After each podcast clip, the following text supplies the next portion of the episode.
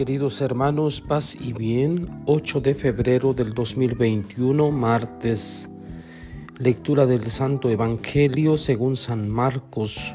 En aquel tiempo se acercaron a Jesús los fariseos y algunos escribas venidos de Jerusalén. Viendo que algunos de los discípulos de Jesús comían con las manos impuras, es decir, sin habérselas lavado, los fariseos y los escribas le preguntaron, ¿Por qué tus discípulos comen con manos impuras y no siguen la tradición de nuestros mayores?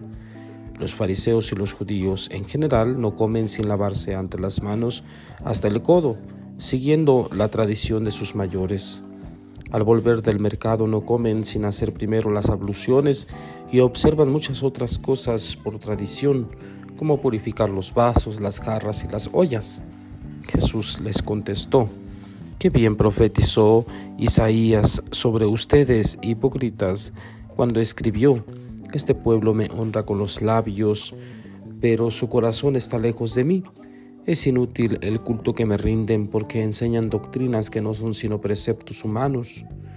Ustedes dejan a un lado el mandamiento de Dios para aferrarse a las tradiciones de los hombres.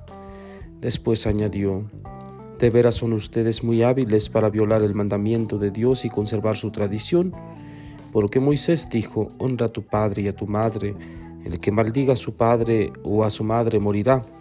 Pero ustedes dicen, si uno dice a su padre o a su madre, todo aquello que con que yo te podría ayudar es corbán, es decir, ofrenda para el templo, ya no puede hacer nada por su padre o por su madre Así anulan la palabra de Dios con esa tradición que se han transmitido y hacen muchas cosas semejantes a esta. Palabra del Señor. Gloria a ti, Señor Jesús.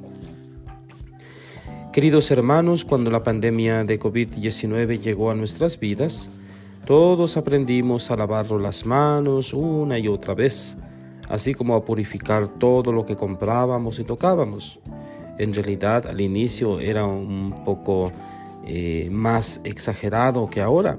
Hemos tomado mucha confianza ya en nuestros días y, nos da un poco eh, igual que nos enfermemos o no. Lo hacíamos al inicio por higiene para protegernos de un virus, de un virus, de un virus muy poderoso. Los judíos se lavaban las manos más bien con la intención de estar puros ante Dios. Por la misma razón limpiaban con cuidado todos los objetos que tenían que ver con el culto, como ya escuchamos muy bien narrado en el Evangelio que San Marcos en este capítulo 7, versículos del 1 al 13, nos presenta el día de hoy. Ambas intenciones son buenas. No se trata pues de eliminar la limpieza, pero Jesús pone el acento en el cuidado, el cariño, la generosidad. El ejemplo que pone es el del cuidado cariñoso de nuestros padres. Qué tierno de parte de Jesús que hable del amor a los padres, porque ciertamente si nosotros no somos capaces de amar a papá y a mamá, muy difícilmente seremos capaces de amar a, a la pareja, a los hijos, o a todos los que están en nuestro entorno y entran en contacto con nosotros. Muy difícilmente, porque los papás de por sí eh, nos llevan a un amor tierno, un amor cariñoso, un amor eh, muy hermoso. Entonces, queridos hermanos, los judíos hacían todo esto, dice el Evangelio, eh, siguiendo la tradición de sus mayores. Todas estas normas, estas leyes, ahogaban al pueblo judío y, trataban de ahogar también a Dios, porque más que un Dios de amor, era un Dios legalista, un Dios a quien le gustaba que se cumplieran las normas, que todos eh, vivieran bajo ese yugo de la ley sin importar nada más, sin importar la caridad, sin importar nada. Me llama la atención el, texto del profeta Isaías que se retoma en este eh, Evangelio. Este pueblo me honra con los labios, pero su corazón está lejos de mí. Qué barbaridad, qué fuerte la palabra de Dios, qué difícil que se nos hable de esta manera. Honrar con los labios, pero tener el corazón lejos de Dios. Seguramente también de nuestra generación se dirá lo mismo. Seguramente Dios también pensará lo mismo de nuestros tiempos.